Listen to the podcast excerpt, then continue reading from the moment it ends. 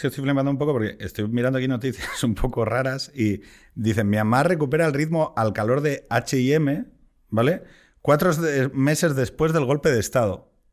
Myanmar, mi arma. Miam- o sea, Myanmar, ¿sabes? O sea, eh, los mayores no, grupos de no. distribución de moda... No, no, no mi arma, es que has dicho mi arma. No, o sea, Myanmar, los mayores grupos de gran distribución de moda del mundo vuelven a mirar al mercado asiático. Aunque algunas compañías como CIA siguen teniendo el país en cuarentena. Yo he escogido este tema porque es como el típico tema fácil. A mí me preocupa para- mucho lo que está pasando en... ¿Sabíais que había un golpe, Myanmar. un golpe de Estado en Myanmar? Yo recuerdo que había una tía que hacía yoga o hacía... No estás confundiendo pilates. con el Prusés. No, ¿no te acuerdas una tía que salió un vídeo que hacía yoga, pilates y que Ah, los verdad. tanques por detrás No y tal? jodas, Claro, ¿es ese? Yo creo, yo, vamos, yo creo que ese era, era mi arma, ¿no? Bueno, a ver, yo- dale, dale, Jorge, pero yo creo que hay No, una no. parte. Levanta la manita, por favor. A ver, espera. ¿Me levantas la mano? Vale. Dale, dale. No, a ver, que pues, sabes que Myanmar tiene un problema porque nadie sabe qué es Myanmar. Myanmar era Birmania, antes Claro. se llamaba Birmania, pero desde que se llama Myanmar, pues solo saben lo que es Myanmar los tíos estos que tienen un blog de relaciones internacionales. Y a veces yo creo que, incluso yo creo que a veces ellos se lían con Bangladesh o con alguno de estos otros. Y los que se casan lo conocen por Birmania. Porque es verdad que, ¿no? Bueno, yo cuando me casé me ofrecían paquete vacaciones en Birmania. No me decían vacaciones en Myanmar. en Yo lo que. Myanmar. ah, yo Claro, lo- porque no lo- hubiera, no hubiera sabido lo que era. no, hubiera, no hubiera hecho esto, es muy inestable políticamente. yo no Pero tú irías ir. a Pero Birmania, dicta- coño, voy. ¿Tú irías a una dictadura de, de viaje de, de novios? Yo he estado en Tanzania de viaje de novios. y es dictadura, más Tanzania. que- pero más que dictadura. Pero ¿y O sea, en qué es nivel- predi- predictadura. Pero lo, que- lo que no entiendo es, ¿en qué momento de represión vosotros decís, yo a este país no voy? Yo- sí, bueno, cuando empiezan a matar a los extranjeros. Ah, claro, pero no, no, pasar, pasar. O sea, Eh, claro, cuando, cuando la embajada te dice, no vayáis, porque están matando a los extranjeros. o sea, pero, pero vosotros no creéis que haya un dilema De hecho, eh, moral. eh, no, Mariano, no, buenas. de- Siéntate, de por hecho- favor. Ah. De hecho, un cierto nivel de represión de los locales favorece el turismo, porque sabes que no te roban, no te asaltan. Hombre, es, es cuando mejor pero la- funciona el turismo es ahí. Claro, pero yo lo que no entiendo muy bien. Mariano, ponte, ponte por favor los cascos. ¿Tú crees que hay algún dilema? ¿Crees que hay algún dilema en ir a hacer turismo a un país que es una dictadura? Bueno, todo depende de los dilemas internos que tengas en la cabeza. ¿Vale? Pero yo creo que no. de- de- de- tienes que depender primero de lo- a lo que quieres ir a ver. Pero, por ejemplo, o sea, ¿en qué nivel de represión, de violencia ejercida sobre una población? O sea, por ejemplo, si, si en un país eh, se mata a todos los niños de 10 años, por ejemplo, no a los extranjeros, quiero decir que yo entiendo que entonces no vayas con tus hijos, pero digo, o sea, no hay como un momento en el que dices, yo a este país no voy. Pero eso es, un dilema moral, realmente tuyo, individual. No tiene que ser un dilema colectivo de que todos decidamos en un momento determinado dónde tiene que ir la gente, ¿no? Tienes que decidirlo tú. ¿Y tú en qué momento dirías, yo aquí ya no voy? O sea, tú a Marruecos irías. Yo a Marruecos he ido, por supuesto. ¿A Sí, Cuba? Sí, sí, sí, a Cuba no he ido, pero me gustaría ir. ¿Y en qué que- momento? Yo, creo que sí, que el- cuando hacen una serie en Netflix o algo de esto es cuando ya no dices, ahora ya no me no puedo ir. No, es que a mí me hace mucha la gracia. gente, porque la gente ya habla de ellos. ¿sabes? A mí me hace mucha gracia una cosa como contemporánea, ¿no? De, de este tiempo de Pero hoy, hay que algún, es... pa- algún país que tú consideres que, o sea, moralmente Yo en general no, vetados. ¿Hay no algo que voy a dictaduras. algún- En general no voy a dictaduras. No. No, no, es, es una, es una cierta paradoja, no sé por qué, o sea, tampoco quiero hacer exhibicionismo moral, pero por ejemplo, a mí me, me produce una cierta curiosidad un tema, ¿no? Que, que va a estar linkado con alguna conversación que, que- que me gustaría tener contigo, que es en lo contemporáneo, ¿no? Por ejemplo, la gente sí tiene dilemas con venidor. Ah, ve- venidor es cutre, ¿no? Venidor es la típica cosa que hacen los cuñados, ¿no? O sea, donde van los, los viejos, ¿no? A hacer ese turismo de sol y playa que no me representa a mí, pero, pero ir a una dictadura sangrienta que tiene un golpe de Estado en marcha, eh, eh, sobre eso no, no, no, no, porque en realidad en Tailandia o en, con un o golpe en de estado en Birmania... marcha, yo creo que nadie va, ¿no? Bueno, pero es que, ojo, yo me he encontrado, he tenido amigos que me dijeron, vale, lo del tsunami es una putada, pero el año siguiente fue muy bueno ir porque era muy barato. Son votantes de Colau. No, eh, esto es una historia totalmente real. No, o sea, digo que es que... Ya, pero es que te pones Ah, en pero ese no. dilema de decir, ¿tú te vas a tomar una caña en un bar de alguien que defiende una dictadura? eh, a ver, claro, es sé, que... si nos ponemos, si nos ponemos a. Yo me temo que eso, lo he ¿no? hecho varias, sin darme cuenta, igual, ¿no? Además, Claro, por eso- míralo- por eso te digo. Míralo, míralo de esta manera. Es como si dices, no voy a tolerar inmigrantes de una dictadura porque luego mandan las remesas allí.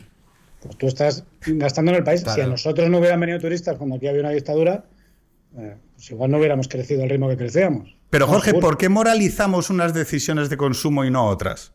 ¿Por qué, No, pues porque- por qué consideramos que son morales unas decisiones de consumo y no otras? Porque, porque por ejemplo, el, el- el- el- habéis visto Eurovisión, ¿no? Asumo. Sí, Sí, ¿no? sí, sí. Vale, ¿el, el No, rockero no, se no, metió una clencha en directo o no?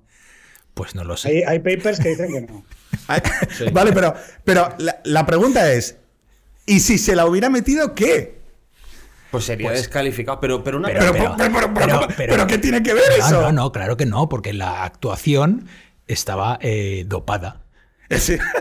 Ah, o sea, no, pero eso- no, no puedo. a no, lo pero- mejor no solo ganó por la calidad de la canción, sino por la actuación. Totalmente. No, pero que al parecer le hicieron una, una prueba para después. Sí, pero por ejemplo, Un hubo un portugués que explicó que tenía una, una- un problema coronario y ganó. Y, y daba pena al tío. O sea, quiero Sí, decir, sí, y parte de su Bueno, eh. éxito iba de que se iba a morir. Y entonces, claro, ¿cómo no vas? Claro, es como si sube No, alguien con una no, silla de luego- ruedas. luego el- o sea, luego una siquiera- silla de siquiera se ruedas sería una Luego actuación ni siquiera, dopada. se, ni siquiera se ha muerto.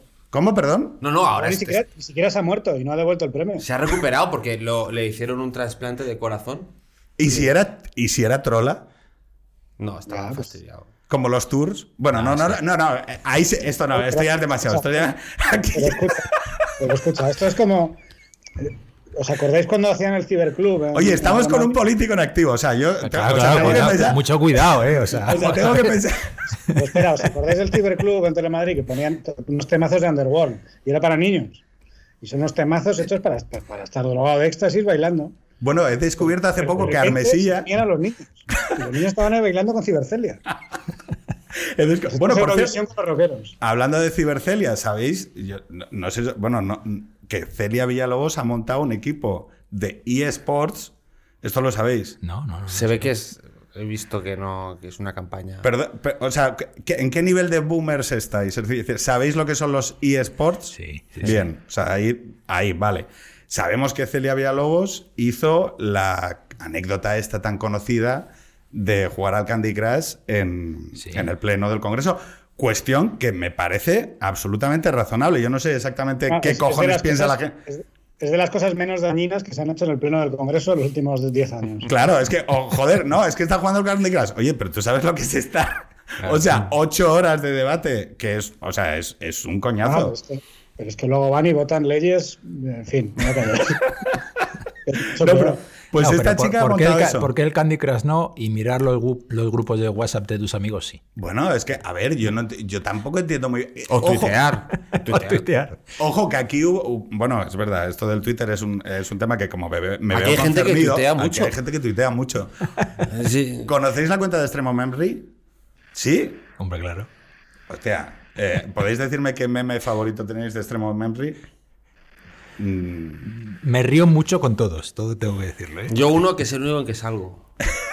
Yo- a mí me Porque gusta yo no que- salgo nunca, ha salido uno y de espaldas, pero no. Yo a mí me gusta el de basura barcelonesa, que no tienes sí, hijos. scam. No, es, scam. Sí, o sea, yo tengo que aceptar que es, o sea, este tema de la, de la cultura de Internet eh, a mí me ha permitido entrar en, en contacto con nuevas comunidades. Porque claro, yo venía del centro centrado, de UPyD, de Ciudadanos. Y claro, Jorge ahora dice, joder, solo te siguen nazis, ¿no? El, te- el tema es que yo no sé si son nazis. Eh, o sea, yo no diría que son nazis estrictos, son más, no sé, son gente un poco acelerada. Jorge, porque yo mm, no, les veo tener una actitud de nazis, es Eh, más... Nazis. Eso, nazis. O, o sea, eh, eh, yo sé que hay mucha gente que les genera como una cierta sensación de tal, pero tengo que admitir una cosa. A mí ahora la gente se mete menos conmigo. O sea, no sé si me Claro, explico. Claro, porque tengo... Tienes una, porque ti- tienes una guardia pretoriana de, de nazis. Oye, no, eh, por encontrarnos con un tema más de bajar al tema municipal, estamos con Mariano, que es concejal de urbanismo de... Eres concejal, o sea, de los gordos, no de los... De los de Junta de Gobierno. sí, Claro, porque Los están los concejales y luego los delegados, que son como eso los... eh, eso son los chiqui... O sea, los- las chiquinews. No, es al revés. ¿Eres Claro. concejal delegado de área? Tú estás O equivocado. eres concejal de distrito, por ejemplo. O sea, O sea, ¿quiénes el, son los el delegado gordos? es el ministro, ¿no? O sea, el delegado es la figura El ejecutiva. ministro es de delegado. urbanismo, Ministro pues, de está urbanismo de. Y tú eres de los gordos. De los gordos, sí. Vale, o sea, y es el que firma. Esa- esa cosa, ok, sí. vale, perfecto. Vale, yo te voy a leer un titular. Almeida defiende que su alternativa a Madrid Central será la zona de bajas emisiones más grande de Europa. Mariano, yo no voté a la derecha para esto. O sea, que, o sea, que- yo, yo Es que quiero. ¿Sabes cuál es el problema? Que a lo mejor no votaste a la derecha. Oye, interesante, interesante, interesante definición. Estuve tentado a plantearte en un inicio decir, oye, empezamos hablando de la moción de Murcia y dije, no, mira, mejor que no. Mejor, mejor mejor que, no. Mejor que no. No, pero eh, vamos a ver. Eh, entonces vamos a volver a hacer Madrid Central. Vamos a mejorar Madrid Central. Madrid Central era una buena idea, mal llevada a la práctica. Mira. Eso es lo que siempre hemos defendido. Oye. ¿cómo se nota la preparación de portavoces, eh? O sea que. Bullets, bullets. No, no, está bien, está bien. Siempre, siempre, siempre hemos defendido Madrid Central. Sí, O ahora, sea, ahora no, que estoy aquí sentado. Oye, no, pero en serio. eh, el- hay que aceptar una cosa. Yo tengo que aceptar que ahora estoy en unas posiciones menos, eh, menos centristas, ¿no? Y además yo creo que todo el mundo lo reconoce. Pero es verdad que hoy he visto una noticia que es que Vox pide que el himno de España suene todos los días en los colegios de Murcia. En los colegios de toda Murcia. Pues lo que habéis hecho, es culpa vuestra, ¿no? es culpa, es culpa O sea, todo de- a ver, ojo, ojo, cuidado que yo, o sea, a ver, no me parece bien, pero tampoco me parece mal. No sé si me explico. O sea, no sabría. No, no, no que les su- sobra que- razón, no les falta razón. O sea, quiero decir, como, me- como mecanismo compensatorio de me tocas los huevos, pues yo te pongo el himno de Murcia. Eh, no el de Murcia, el de España. El himno de Murcia. eh, ¿Murcia Yo tiene himno? pero- Seguro, pero seguro, Yo lo, hombre. pondría, yo lo pondría al final de las clases, no al principio. Porque así generas un efecto de que los niños se lo asocian con, con la libertad, con irse ya de la, de la clase. Pero tienen que esperar a que termine el himno para, Ya, para irse. bueno, pero ya te está diciendo, Claro. ya te está diciendo, aquí ya está el pescado vendido, ya es el Ya. himno. Como cuando ponían la carta de ajuste, ¿os acordáis? Sí, o la sirena del recreo, ¿no? Pues eso. no la- Claro. Entonces ahí la gente ya lo asocia, dice, España es libertad. España es. No, el tema es que. eh, Me cuesta verlo, ¿eh? Esta semana ha habido una conversación, no sé si lo habéis fijado, con Samantha Hudson, que ha salido en televisión, no sé si en la SER o no me acuerdo en, en qué medio, donde ella lo que decía era que en, es- en España, en el colegio, todavía se estudia la lista de los reyes godos. Que yo tengo la sensación que no la estudió ni mi madre. Yo O no la he estudiado, sin duda. eh, no. Yo, yo no, yo me la tuve que estudiar por mi cuenta. pero, pero una pregunta: ¿en Murcia había rey godo? O sea, ¿había no- reyes godos por no, no. todos? Mira, esto es muy interesante porque en Murcia un- hubo un señor que se llamaba el Rey Lobo, que hizo un reino independiente y era descendiente de visigodos, efectivamente. O sea En tiempos, de, en tiempos, de las, en tiempos del califato y de las taifas. Así que sí, O sea, estás, era- estás tocando, una- estás tocando un, un tema muy interesante. Ya veo, ya. No, lo importante de esto, eh, to- todo esto me lleva al tema de la historia, ¿vale? Eh, y ahora sí que vamos a concretar un poco más en... Yo no sé si sabéis que España 2050 se ha aprobado eh, la semana pasada y mm, hayan juntado a 100... Se ha aprobado ya. Se ha aprobado la España de. La España- Ya está aprobada cómo va a ser. Se han- no, no, pero es que no es coña, es que se han juntado 100 expertos, supuestamente. Eh, no sé exactamente en qué, que aquí, claro, siempre hay un problema con el tema de la consideración de expertos, que es si los conoces a nivel personal. Y yo decía una frase que, que pretendo que perdure en el tiempo, que es, oye, si no te sabes ni hacer la cama, ¿qué cojones me vas a planificar la España de 2050? ¿no? Entonces, lo llamativo de esto es que en, en el urbanismo sí que planificamos a 50 años las cosas. Quiero decir, hay cosas robustas eh, por dónde pasa una calle, si la Gran Vía... mm, O sea, quiero decir, la Gran Vía, que no sé en qué año se montó, pero tal, 200 años después, o 150 años después, o 100 años después, sigue generando efectos, ¿no? En cambio, la, la idea de que la dieta o el transporte o, la- o los patinetes van a ser lo que vamos a tener en 2050 me parece bastante eh, curiosa. El tema es que nosotros sí que tenemos en Madrid unas decisiones que afectan a la España de 2050. Afectan a la España de dentro de 10 años, de dentro de 15, de dentro de 20, pero que son, yo creo, y se pueden definir con claridad, los mayores desarrollos inmobiliarios urbanísticos, no sé cómo se dice técnicamente, Sí, sí, pero vamos, donde va a haber casas en Madrid que se proyectan en toda la zona que va del este al sur. Eso es. Son los desarrollos famosos. Los desarrollos del sureste, eso es. Vale. Y entonces nosotros nos encontramos que hay gente que como eh, con el turismo de venidor les parecen mal, porque ellos no irían a hacer turismo a venidor y no irían a vivir a ese tipo de desarrollos, que son unos desarrollos que yo creo que están realizados en torno a lo que vulgarmente conocemos como PAUS, que son piscinas. O sea, quiero decir, urbanizaciones con piscinas. Eso es. Y entonces yo ahora quiero que Mariano, como responsable del el desbloqueo de eso, porque eso se Eso bloqueó es. por parte de Carmena desde una visión ideológica, lo cual tuvo un impacto muy determinado en el desarrollo de la propiedad inmobiliaria, sobre todo para las clases medias, medias bajas y vulnerables. Quiero decir, es que hay, hay que decirlo, es que eso lo que son son desarrollos de vivienda que no son para la gente de pasta de Madrid. Exacto. Eso es para que la gente pueda tener una- un piso con piscina urba y segurata a la puerta por 200.000, por 150.000 o por lo que sea dentro de, dentro de la ciudad de Madrid. Yo quiero que me expliques, Mariano, ¿por qué es bueno darle piscina a la gente? Porque es lo que elige. Porque es lo que quieren. Es lo que quieren, Y básicamente. lo que quieren O sea, tiene algo, tiene algo bueno. No, no, por supuesto que tiene, lo tiene todo. Lo tiene todo lo que cada uno considera que debe tener. Lo que tenemos que tener en cuenta es que, mira, lo principal es que dar las distintas posibilidades y generar un marco global, por así decirlo, donde dar las distintas oportunidades y cada- que cada uno pueda vivir donde considera que tiene que vivir. Y dar y, to- y tomar las medidas oportunas desde el punto de vista político y desde el punto de vista de planificación de ciudad para que cada uno pueda elegir. Eso es lo más importante. Vale, pero entonces, para que esto no sea un reportaje en el cual nos vamos dando mutuamente la razón, yo te voy a decir, ya, pero ¿por qué no más usos mixtos?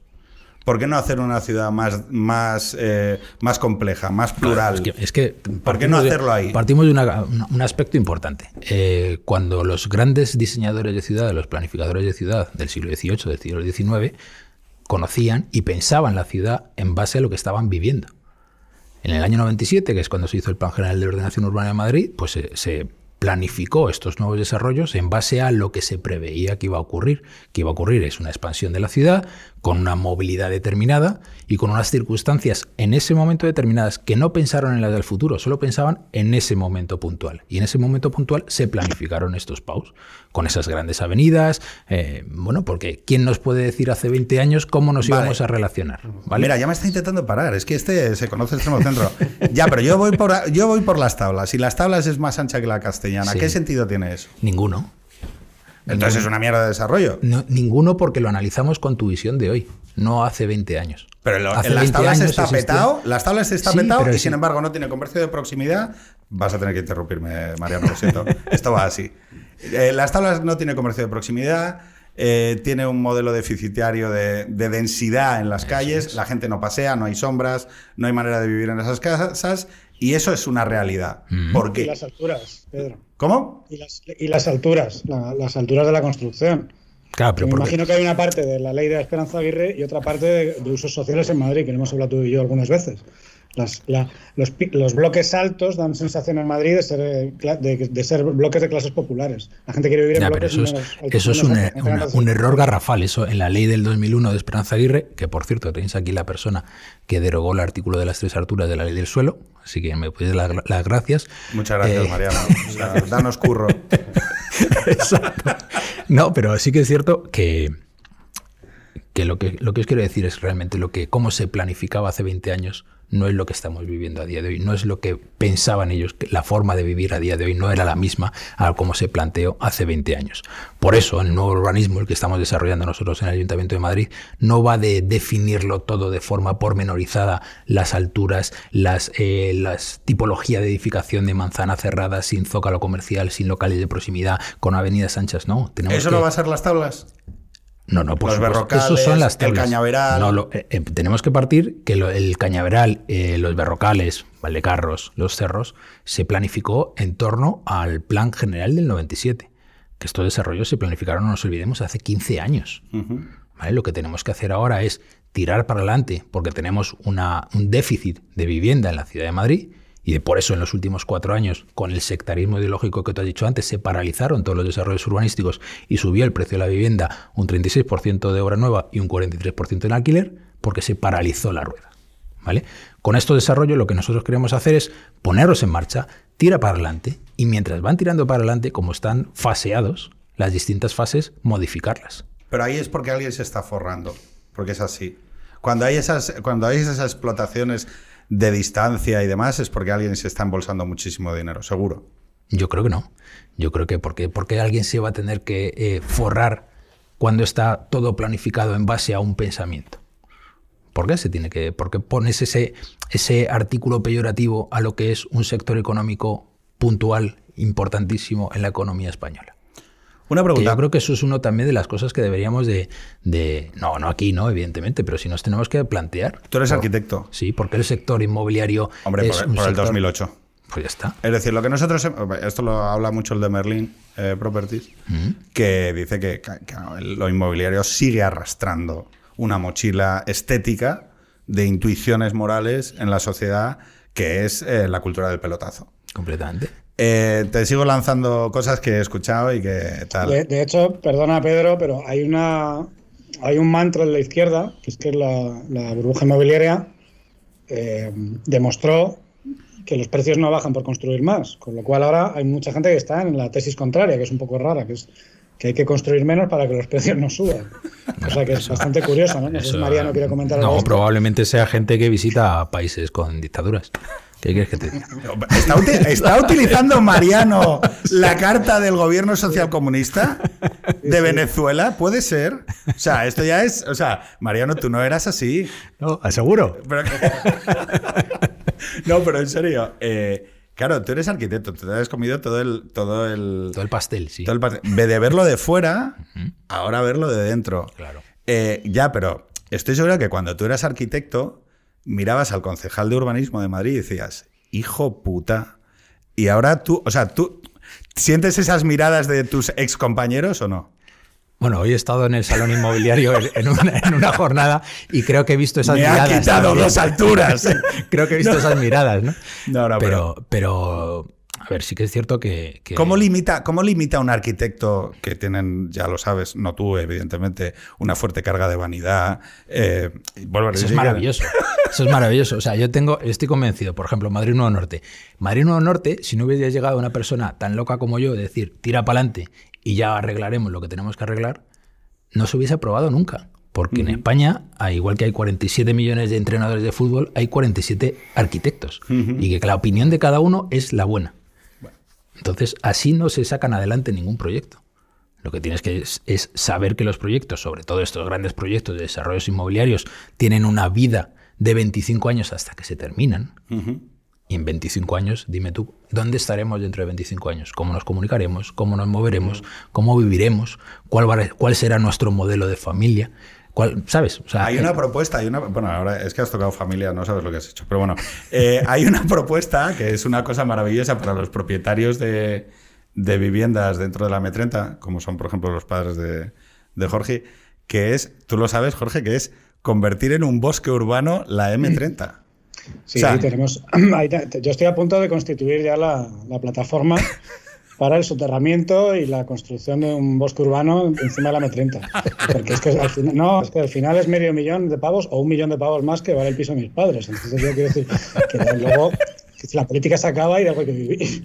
No, yo, yo a mí me llama mucho la atención que yo creo que cuando la gente critica a Madrid, eh, digo, Madrid tiene cosas malas y es normal y como Lógico, todo, como yo, como todo, o sea, como todo, ¿no? Pero yo creo que han pasado poco por, capital, por otras capitales, porque es decir, oye, el commuting Exacto. aquí, el- se circula razonablemente bien en coche, o sea, Tú montas en el metro de Madrid, montas en cualquier metro de cualquier capital europea y alucinas. La calidad. pero No. ¿y entonces por qué? ¿Soterrar la M30? Pues, o sea, ¿nos parece una genialidad Madrid-Río? Porque es la mayor operación de transformación urbana de toda Europa que ha ganado todos los premios del mundo, no solo de, de ingeniería, no solo de paisajismo, sino de modelo y de cambio de forma de actuar la gente con el espacio urbano. O sea, yo sinceramente me parece una eh, acciones, por, su- por cierto, muy ambiciosas, pero que llegado el momento hay que, hay que ponerlas encima de la mesa. Yo fíjate que me, o sea, a mí lo que me queda muchas veces la sensación es de que nos enmerdamos en debates muy, muy micro, ¿no? Sobre, eh, si hay patos o no, o, se hace mm, eh, esquí en, en- en el río, ¿no? Y entonces hablamos. Y pero tú te estás dando cuenta de la dimensión de lo que estás hablando y de lo, de lo, en- de lo enormemente. La, re- la revitalización.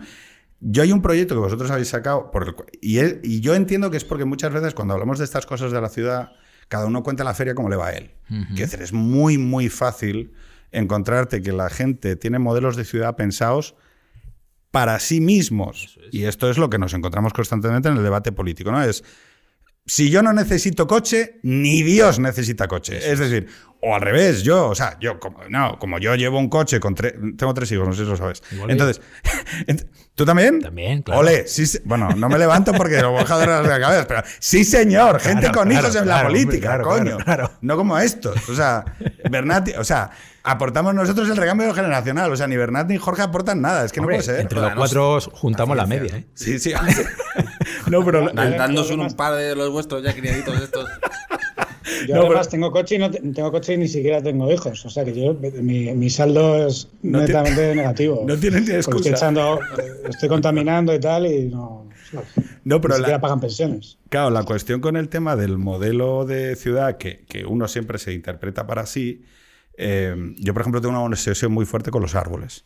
Para mí la, la- la masa forestal que existe en Madrid, que es una cosa que muy pocas veces se pone en valor, pero que es una excepción a nivel europeo. Así es. es decir, tenemos una cantidad de árboles y yo siempre se lo explico a la gente, mira, eh, el- el- la masa forestal hace de puente térmico con el suelo, eh, aporta un tipo de estética, aporta un paisaje infinitamente más cuidado. Y vosotros ahora estáis en un megaproyectazo, que son como seis zonas o algo así. Eso es el bosque metropolitano. ¿Esto para qué año lo tenemos? 12 años. Pero ahí no ha habido un problema con lo de Filomena, que se ha cargado como Sí, a ver. muchos de los árboles. O sea, porque ahora hemos retrocedido el número de árboles, ¿no? Sí, hemos retrocedido el número de Con lo de árboles. Filomena, entonces va a costar más ahora hacer todo el proyecto. de- No, porque Filomena ya se eh, lo que ha ocurrido en Filomena, evidentemente, eran árboles ya plantados y es la masa arbórea ya existía, Casa de Campo, Retiro y los grandes eh, parques de la ciudad de Madrid. El bosque metropolitano lo que trata es de hacer un perímetro completo alrededor, 75 kilómetros de perímetro alrededor de la ciudad de Madrid. Es una forma distinta eh, de, de- de ver la ciudad, es un proyecto en el que nos planteamos a la hora de pensarlo, dijimos, bueno, pues eh, todo el mundo, todos los políticos, ¿no? Venga, la gran infraestructura gris, venga, el, la, queso, Hormigón. queso Terramos, venga, Sí. queso Terramos, ¿no? Entonces, creo que era el momento y además se había puesto encima de la mesa pues, el tema de la sostenibilidad ambiental y una serie de, de mejoras, eh, sobre todo en tu día a día, de cómo mejorar la ciudad. Y creo que este proyecto, que es una infraestructura, una- la gran infraestructura verde que vamos a crear en la ciudad de Madrid, va a cambiar también la forma de percepción y de vivir en esos paus, porque van a Es que eso era, lo que te iba a comentar. A mí lo que... O sea, una de las cosas que yo mm, más valoro del, del PAU es la, eh, como dices tú, la, la opción de la gente de vivir en aquel sitio que quieren darle a su familia. Es decir, los PAUs no son casas compradas para el individuo solo, es lo que tú le quieres dar a tus hijos. Y es lo que muchas veces la gente sin hijos, mm, como Bernat y Jorge, no comprenden que tú quieres... No, no, yo sí. O sea, Bueno, tú lo respetas. Yo lo, lo respeto absolutamente. Pero bueno, la, o sea, puedes hacer esa- ese ejercicio intergeneracional, pero eh, vamos, pasa con el PAU y pasa con el centro de la ciudad eh, Pero es que el igualmente, centro es una ¿no? mierda, quiero decir, el centro es una mierda, hombre, yo es- eh, Mal- que Malasaña no hay quien viva. Malasaña O sea, tiene que reconfigurarse, pero que creo que es un debate que no es exclusivo de, lo- de los PAUs. No, pero yo, a ver, yo lo que digo ver, es yo, yo creo que es un problema más grande que está, eh, se está intentando ahora por parte de la izquierda ideologizar las personas que viven en los paus.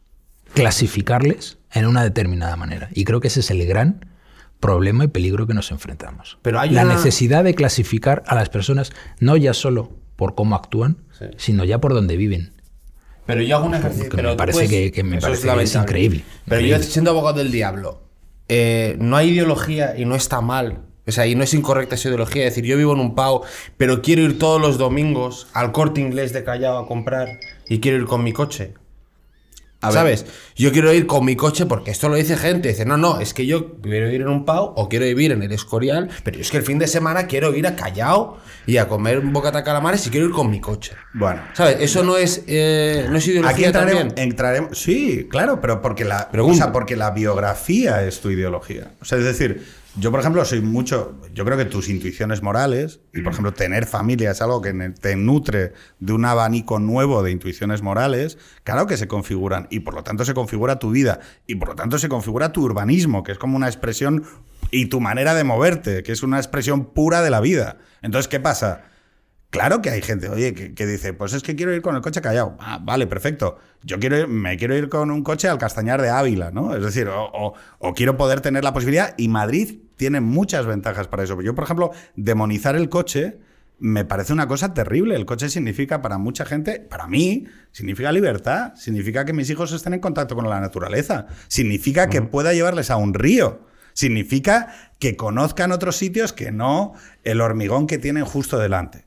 Entonces, yo, eh, yo, reac- yo, si la gente quiere vivir en un ático sin ascensores en mitad de Malasaña, oye, para ellos es. Ahora, lo que sí hago es una cosa. Si Jorge Dioni saca el libro de la España de las piscinas y se pone a juzgar y a clasificar, como ha dicho Mariano, a la gente ideológicamente y a decir, no, no, como vives en un PAU, eres un tío insolidario, eres facha, eres una persona que solo se preocupa de los demás, entonces yo te digo, mira, entonces existe la España de la soledad.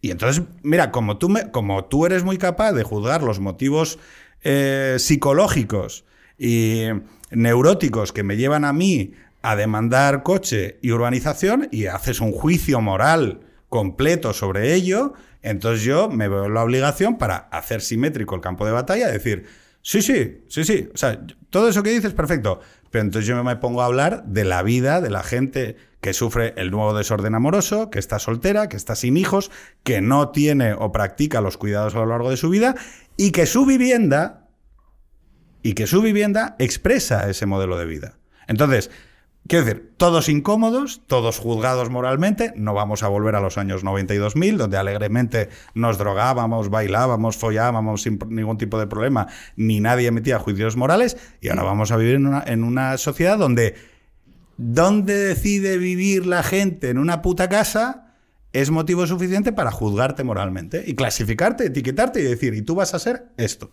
Sí, sí, Entonces, además, ah, ya lo dijo Macron, ¿no? Hace unos cuantos años. Es decir, hemos, eh, nos hemos estado 30 o 40 años buscando que la gente se fuera a vivir al extrarradio de la ciudad y ahora lo llamamos eh, asesinos medioambientales porque tienen que utilizar el coche, ¿no? O sea, realmente hay que hacérnoslo mirar un poco porque realmente que creo que el gran problema es sobre todo hacia la evolución eh, de la sociedad, ¿no? Hacia dónde vamos a evolucionar mucho más egoísta, mucho más personal, mucho más de lo que digo yo es lo que es y cualquier cosa, cualquier otra opinión, no estoy dispuesto ni a discutirla. Y creo que eso es uno de los grandes problemas que nos enfrentamos. Y en el urbanismo pasa exactamente lo mismo. No solo en la definición de ciudad, incluso, es que, ¿qué decirte? Desde la protección de un edificio. Una protección de un edificio, este edificio se puede cambiar. Pero es- es maravilloso, no se toque. Pero eso quién lo dice. bueno, esto pasa, es que... Yo no estoy capacitado para ello, lo tendrán que En decir. ópera. Bueno, en ópera y en Es que lo de ópera... bueno, ¿qué es y- eso? y en la- edificio es una mierda. y- sí, pero bueno, en las Torres Colón ha sido el único, el último eh, proyecto que hemos llevado al pleno y bueno, hemos recibido eh, no, eso es como... ¿Cómo? O las que Torres la gente Colón. quería la- proteger las Torres No, no, Colón. las Torres Colón se han protegido. Se ha protegido el sistema estructural, porque sí que es cierto que cuando se hizo, se, se realizó de una forma un sistema constructivo completamente novedoso y era necesario, porque era el primer edificio en España que se hizo así, que fue referencia en toda Europa y se ha protegido la estructura, pero no la envolvente, no la forma que tiene la Torre Colón. Es que era feo. ¿Vale? Pero, pero- ¿ves? pero tú lo has dicho. Era feo. Era feo y para otras personas era maravilloso. Y esas personas que son maravillosos deciden que ese edificio tiene que protegerse y ahí no se puede hacer absolutamente nada. Vale. Bueno, yo creo que lo tendrán que decir los que saben del tema.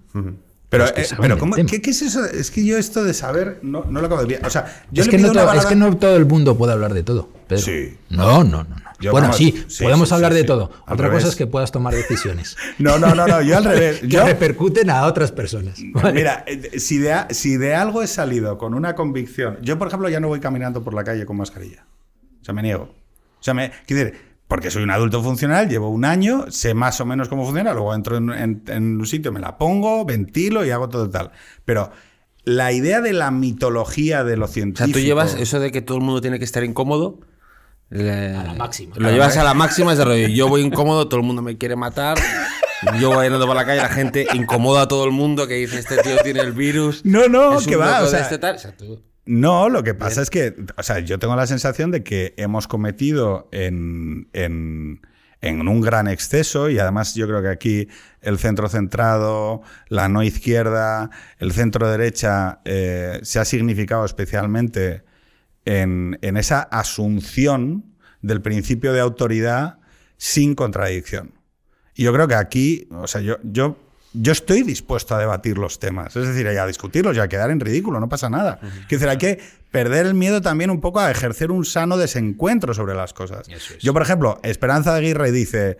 mm, a, a los arquitectos habría que matarlos a todos porque sus errores permanecen a lo largo de las generaciones, ¿no? Y pienso, joder, algo de razón tiene. O sea, no, Algo hay. algo hay. Hay un componente de verdad ahí. Mariano, ¿es verdad o no? Sí, hombre, tanto como matarlos, no. Bueno. a lo mejor. No, pero, pero es que seguramente entre dos arquitectos no estaréis de acuerdo en si un edificio o Claro, este jardín claro, vertical es claro bonito o feo. Pero por supuesto. por este eso- jardín vertical es bonito o feo. es idea de un arquitecto, este jardín Cierto, vertical. O sea, una- Tiene su punto, tiene su punto, tanto como bonito o feo, pues no. te puedo decir. Yo tengo una, tengo una pregunta ahora para, para- el, el bosque metropolitano no es vertical, ¿no? O sea, es, es normal. Es, Da- dame tiempo, dame tiempo, que todo se está es viendo. así. Es horizontal, es plano, es como. O sea, me acabas de dar una idea. Podríamos hacer como una rueda de hámster y entonces que el, el bosque fuese girando a medida que vas caminando en él. ¿Sabes? O sea, entonces vas. Claro, claro, o sea, es- a mí es que con el bosque vertical este. es la película, es una película, ¿no? Que es como un bosque así. No sé si es. Bueno, como 2001 de una odisea del espacio ver, que caminas. Un poco. El, el bosque metropolitano tiene un componente técnico también muy importante. ¿eh? No os penséis que hemos dicho, eh, bueno, aquí todo alcalde que se precie ha tenido. No, no, está ha, ha plantado un parque, nosotros que somos más chulos con ocho vamos a hacer un bosque. Puede que lo hayamos pensado en algún momento, ¿vale?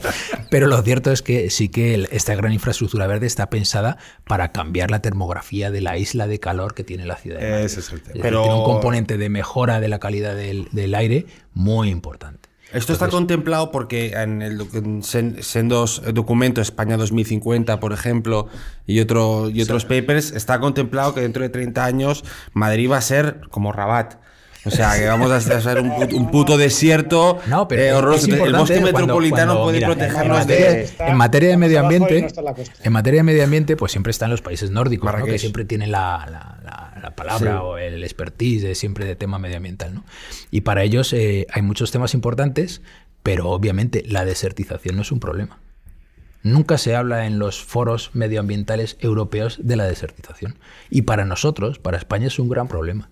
Y el bosque metropolitano es el gran muro que nuestro frenará cordón eh, nuestro protector cordón de sanitario nuestro cordón contra sanitario contra el desierto. Yo fíjate que tengo, o sea, yo ahora estoy buscando para comprar vivienda, ¿vale? Luego te pediré un par de ideas y algún chollete y tal que puedas.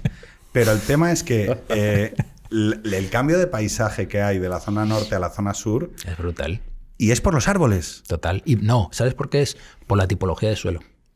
El suelo del sur tiene muchísimos más yesos y no se pueden, eh, no tiene ese crecimiento tan fértil como tiene pues en el Monte del Pardo, por ejemplo, y es todo por la tipología del suelo. Claro, es que la A6, la A1 y bueno, la A2 también en el Jarama, el Jarama tiene buena, buena, tiene buen follaje. O sea, Sí, follaje sí, no sí, en el sí, sentido de follar, sí, ¿eh? O sí, sea, total, total. Entonces, el tema es que el, el- eh, estas bromas las hacéis los arquitectos. O sea, con, hay mucha broma de este estilo con el bosque. Bueno, estos son todos medio hippies, ¿no? Los de Todo, equipo. todo, todo, si no, no estarían ahí. O sea, no lo- o sea, necesito a alguien que me dé tralla, si no es imposible. ¿sabes? No, pero claro, la cuestión es que cuando tú ves el sur y ves la poca. mm, El poco cuidado estético frente a lo que es el norte, claro, yo, yo pienso, joder, a veces pienso, bueno, me va a salir más barata la casa, ¿no? Pero el entorno es muy importante. Es claro, cuando ves la inversión que se va a hacer y que esos PAUs, espero, eh, hayan corregido el error de las alturas, que para mí es esencial. Yo vivo en, yo vivo en una, una urbanización que tiene 11 alturas. Y la- la- toda esa manzana que es Antonio Cubén Mella en el, en, en el desarrollo de Moratalaz eh, tiene todo 11 alturas. Y entonces lo que tenemos abajo, ¿vale?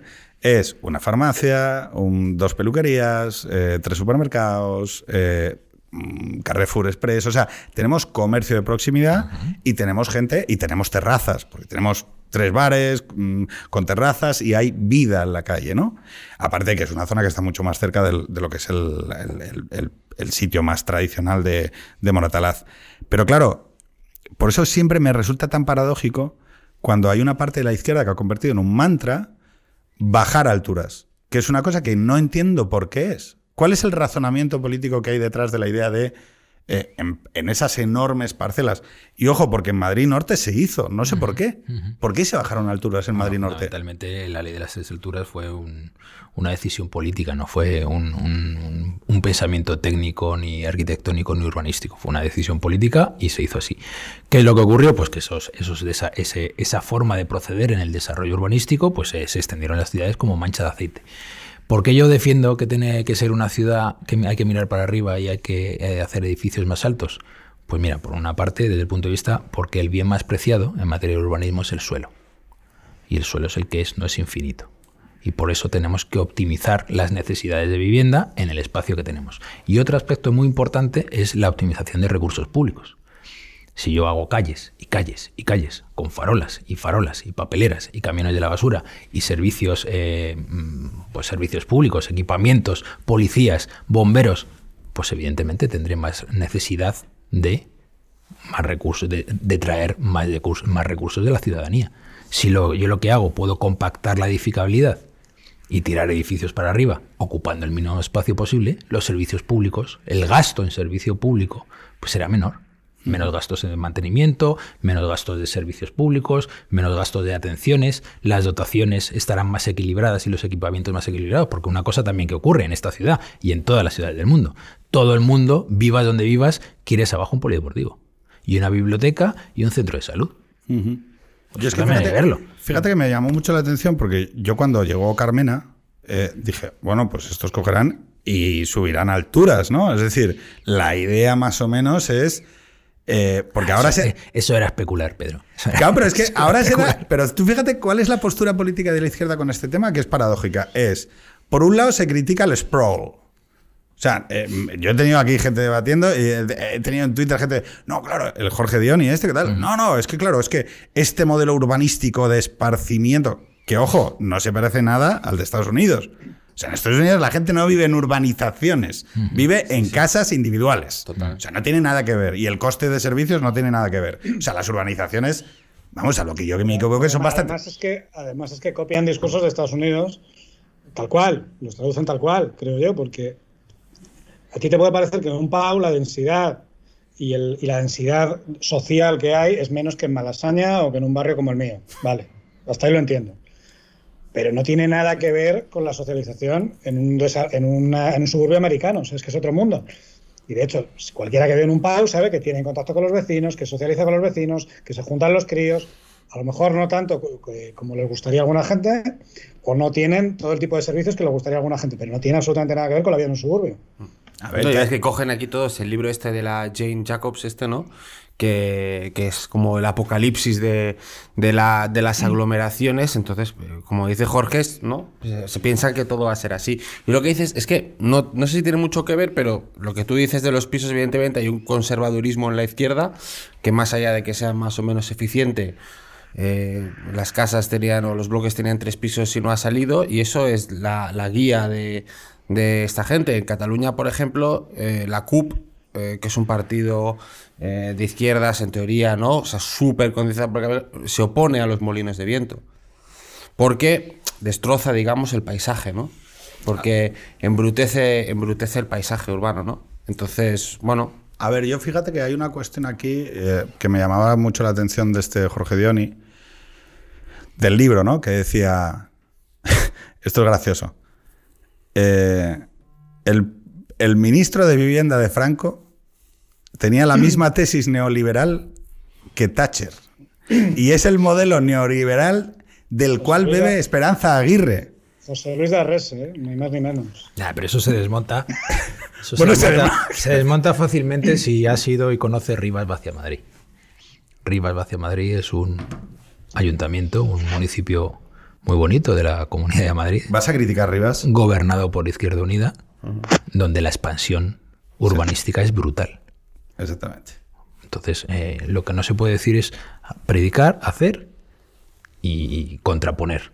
No se pueden hacer las tres cosas porque una de las tres va en contra de las otras dos. Entonces, ese es un tema un poco también, es un problema de la izquierda. Es decir, pero, ¿a- ¿hacia qué progreso? ¿Hacia qué evolución? ¿Cómo quieres que crezcan las ciudades? ¿Cuál es tu modelo de ciudad? ¿Puede tener Madrid un modelo de ciudad único? No. Madrid es una ciudad con 1500 años. Es lo mismo Malasaña que Las Tablas, que el barrio de Valverde, que el barrio de los Austrias, Es que o el que modelo, Carabanchel. el modelo es que Madrid no ¿Puedes crezca. establecer un modelo determinado específico igual para toda la ciudad de Madrid? Eso es un gran error. Tú lo que tienes que tener es una estrategia. ¿Cómo quieres que evolucione cada una de las zonas? Pero no puedes tener un modelo único, unipersonal, por así decirlo, o una, una única ideología en materia de urbanismo. Y ese es el gran error.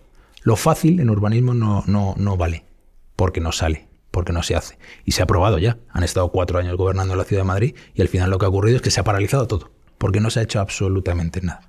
Ese es el tema, yo creo, ¿no? Yo creo que hay una parte que sí que me gustaría acabar, porque además tenemos ya el- estamos fuera de tiempo. Eh, Ana Iris eh, ha salido diciendo hace, y es la reflexión final, y os pido últimas palabras, ha salido diciendo tres cosas como muy básicas. Luego cada uno puede pensar si está de acuerdo ideológicamente o no. Ella no es diputada, ni es presidenta de nada, ni tiene por qué justificar. Ella lo ve así Todavía. y tiene todavía el derecho a hablar e incluso a llevarle la contraria al presidente de gobierno. Quiero decir, o sea, este país, por mucho que haya diputados del PSOE con sobrepeso que, que no lo vean bien, eh, sigue teniendo libertad de expresión, ¿vale? Es que Bernal, eh, cuando hago estas cosas, lo, lo pasa mal, ¿no? Porque piensa, no he dicho el nombre, joder, ¿qué más quieres? Función- no he dicho Pau. es- es- pero yo tengo que No dicho- también. Eh. No he dicho close. Eh, bueno, que- o sea, no lo he dicho. Por- Entonces, 40, cua- minu- 46, Entonces, 20, del lo que 46, quiero 15 al 46, 25. Vale. Entonces, eh, lo que digo es que Ana Iris ha dicho tres cosas muy básicas que antes se entendían como una parte de decir, bueno, dentro de los modelos eh, vitales, el que la gente aspire a tener hijos, familia, casa y un cierto trabajo estable, no digo que fuera obligatorio para todo el mundo, porque esa es la, ventaja de que las sociedades sean plurales y haya un modelo de ciudad para todo el mundo, pero bueno, podemos entender que puede ser una aspiración razonable y que facilitarle a la peña eso es algo objetivamente bueno. Entonces, cuando nosotros sabemos que en España la vivienda es algo que nos es muy familiar y que la gente lo escoge por razones históricas y bastante sensatas, yo creo que es muy difícil que cuando se van a planificar esos cientos de miles de vivienda que van a facilitar que, oye, pues que muchos hogares en Madrid puedan acceder a una primera vivienda, que es un instrumento de ahorro estupendísimo para las clases vulnerables que no invierten en bolsa. Que, que- claro, es que aquí la peña cree que no, voy a invertirlo en bitcoins, pero tío, tú, eres tonto. O sea, quiero decir, o sea, no, Eh, el instrumento de ahorro preferido para las clases bajas, vulnerables, medias de, en España es la vivienda, joder. Entonces, yo, mm, palabras finales, reflexiones finales, yo agradecer que se hagan esos cientos de millones de viviendas, que se permita que haya una parte importante de propietarios en Madrid, que creo que es bueno para el tejido social, y lo que evidentemente en este espacio Faminazi, que yo creo que va a facilitar y va a favorecer también que haya gente que se decida a emprender proyectos vitales que tienen que ver con tener hijos, cuidar y yo creo que convertirse en una malla social de mayor calidad. Y no sé si queréis decir algo más. Yo, yo creo que el gran problema, el gran problema que nos enfrentamos es el, el- el problema demográfico y la necesidad de, de procrear leche.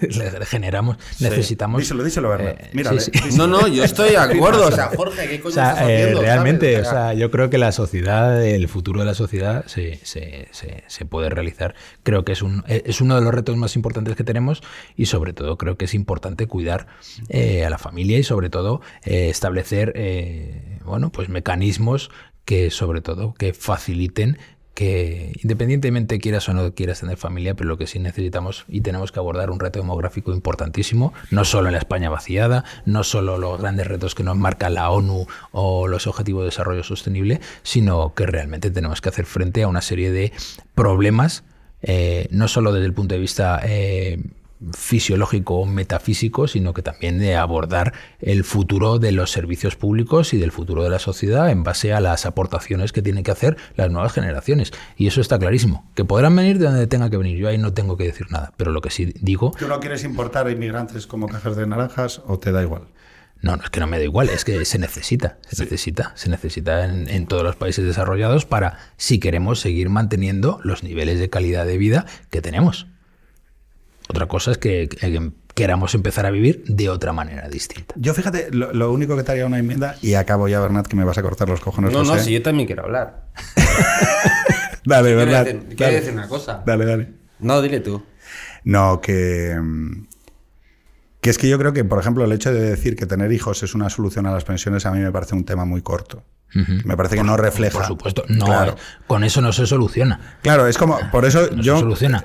Pero que tenemos que tener en cuenta. eh, No, no, no, pero digo que, que- que- que el hecho de que una sociedad se ordene alrededor del principio de que tener hijos es un. O sea, favorecer. eh, es como favorecer la justicia, la libertad o la igualdad. Es un principio alrededor del cual ordenar la vida de en sociedad y de la comunidad. Entonces, que yo no digo que tengamos hijos para pagar las pensiones, me parece un argumento utilitarista de mierda. Ah, es decir, sí. la gente tiene que, que ver facilitado por parte del, del orden comunitario la posibilidad, no la obligación, la posibilidad de tener hijos por la misma razón por la que quiero que en una sociedad haya más justicia, más igualdad o más libertad, porque creo que es un bien común. El que en una sociedad haya niños es un bien común. Y vengo de una de las comunidades autónomas más envejecidas de España. Bernat, dale. Sí, no. Yo o sea, no voy a entrar en el debate de la familia, pero que yo. Pues, es porque no me toca y qué tontería, ¿no? Faltan inmigrantes, sí, pero para pagar las pensiones y para. mm, Sí, pero que ya no es, que ya no es ni niño ni migrante ni nada. No, no, pero Necesitamos que, personas. Pero que falta Las talento en este país, que aquí no ha habido, sabes, que falta talento, que tenemos muy buenos ingenieros, faltan científicos. Oye, no sé qué tipo de inmigrantes estamos pensando en traer y de dónde los vamos a traer, pero que evidentemente faltan. Sobre Madrid, más allá del tema generacional, eh, eh, la solución que se está planteando es que Madrid no crezca, ¿no? No se desarrolle, pero es que aquí está pasando que es que en, en España hay una concentración económica en Madrid que es así por tu tía. O sea, y pasa aquí, y pasa, No, y además que no te pasa puedes, en París. no te pasando- puedes negar a la, a la realidad. O sea, que vamos a ver que las Naciones Unidas te dicen que en el año 2050 el 80% de la población mundial vivirá en ciudades. Totalmente. Y nosotros seguimos con el tema de la despoblación y de la España vaciada. Y, Ese y- es un y- problema político de primer orden, ¿eh? Ojo. Pero Es un problema gordísimo. Muy serio.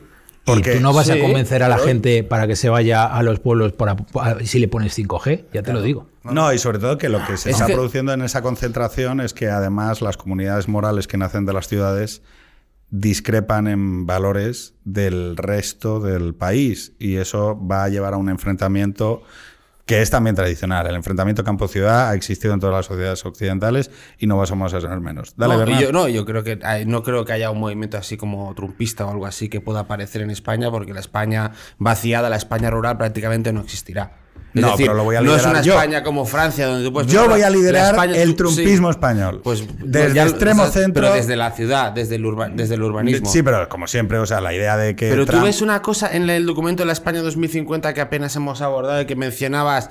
¿Hay alguna idea para descentralizar la actividad económica más allá de. Tú es que de, te lo quieres va, llevar a Barcelona. tú- Es que es- vete es- tú es a. catalán, sí, vamos a llevar es el catalán. Senado a Barcelona. ¡No! Vamos a poner unos ministerios Yo lo en quiero en. Barcelona. Vamos a- en Valencia. eh, Yo lo quiero llevar- Ministerio del Zapato. O sea, Quiero vamos llevar- a pensar Bilbao, el AVE en Bilbao. Coño, Quiero- eh, ¿pero ¿dónde qué AVE en Bilbao? ¿Pero ¿Dónde qué vamos a llevar a ¿Por Bilbao? qué no está, por qué no hay una Policías, guardias O sea, por civiles vamos a llevar a o sea, Bilbao. Yo estoy a favor. Yo estoy a favor. El Senado a Cádiz, por ejemplo. Claro. Oh, qué bonito. El Pero, con- pero a Barcelona, a Barcelona ni agua. No, no, o sea, lo único que estoy dispuesto. o sea, Tarragona. Acabamos con esto. Lo único que estoy dispuesto a llevar a Barcelona es la de- sede de comandancia civil, la, guar- la sede de la Guardia Civil y el ejército de tierra. O sea, quiero decir. Vamos, o sea, la acorazada, pero que, que se den un garbeo todos los días. Eh, Mariano, eh, muchísimas gracias. Un Esperemos placer. que Oye, a, mí, 2005 a mí no me has dejado hablar. Ah, dale, dale, Tú no Jorge, has pedido la acaba. palabra, tienes que ir la manita del Teams. La Ah, manita del espera, Teams. levanto la mano. No, no. Vale, Ahí, vale. No, a ver, quería decir solo que hay, con el tema este del libro, que tampoco quiero centralizar en el libro porque ni me lo he leído ni me lo voy a leer, con lo cual, ¿para qué voy a hablar del libro? Del Diony este, pues eh, este chico. Eh, creo, que hay, creo que hay dos temas. Hay un tema de que efectivamente se traducen deba- determinados debates americanos eh, a España y se, trasladan de una manera que a veces pues, no encaja muy bien o encaja con problemas, muy a la fuerza. Y luego hay un tema de impugnar, como se está viendo en otros, en otros aspectos de la vida o de la acción política, de impugnar lo que hay de, natural o de espontáneo, ¿no? que es la familia, la, la necesidad de un hogar, eh, todas estas cosas que no están mediadas por el Estado o no están mediados por la, por la, por la administración o por, una, o por un agente externo. ¿no? Entonces mezclan cosas como que, oye, pues sí, la, las clases medias españolas se han construido mediante el acceso a la vivienda. Y se han construido en el franquismo, efectivamente. Y le llaman. No de los- fuerte. macho. Mariano, eh, 30 segundos, recomiéndanos un libro, un peli, una, un disco, un DVD, lo que te parezca, eh, que digas, mira, eh, con esto se puede entender mi visión de la belleza y de Madrid 2050. ¿Qué dices? No puedo condicionaros de esa manera. Venga, dale. Que ¿Qué no, es lo- que no, que no, ¿Cuál es el último disco que has escuchado? El, el de Z Tangana. Ah, bien, bueno, el madrileño, sí, señor. hombre, como no lo veo. mira, Sí. mira, tengo ahí. Ya, ya, es que Javi- manitas negativas. Javi prefiere el tema de la gente de los cansautores y todo este rollo. Señores, un verdadero placer, muchísimas gracias. Eh, muchas gracias al equipo que está ahí esperando pacientemente y sufriendo que llegamos tarde y que en 2050 eh, sea recordado como, como ha sido recordado el ministro de Vivienda de Franco. Yo creo que es un buen, es un buen ejemplo, ¿no? Que, hable- que alguien hable de mí en el 2050. ¿no? Exactamente. En una calle como José Luis de Arresa. Venga, señores, un placer. Venga, muchas Hasta luego. gracias.